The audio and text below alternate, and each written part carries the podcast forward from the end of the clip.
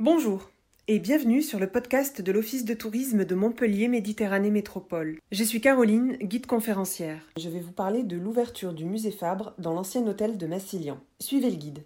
Vendu par ses propriétaires à la ville pour 140 000 francs, l'hôtel de Massilian sert de nouvel écrin au musée de Montpellier, doté de l'exceptionnelle donation Fabre.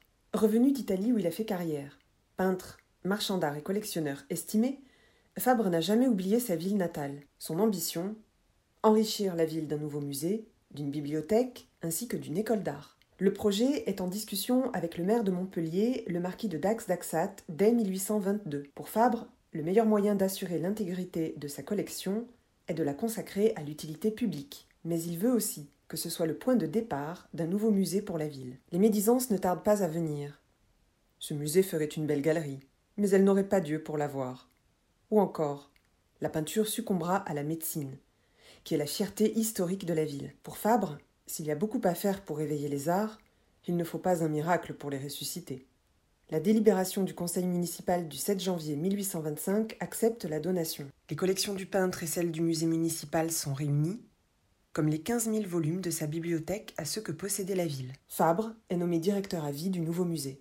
L'établissement ouvre alors sur l'ancienne rue Henri IV, aujourd'hui rue Montpellier.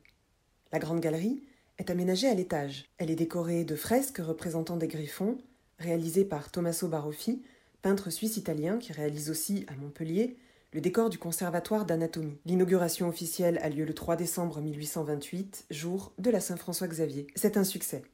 Grâce à Fabre, le musée revêt une dimension nationale.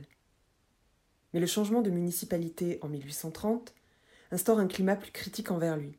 On lui reproche une gestion personnelle des collections. Par ailleurs malade, la déception frappe à sa porte. Si, comme il l'écrit, les honneurs ne guérissent personne, son ambition ouvre durablement la voie à plusieurs générations d'artistes et de collectionneurs qui, comme lui, auront le courage de leurs convictions. Merci de votre écoute et à bientôt pour un nouvel épisode de l'histoire du musée Fabre.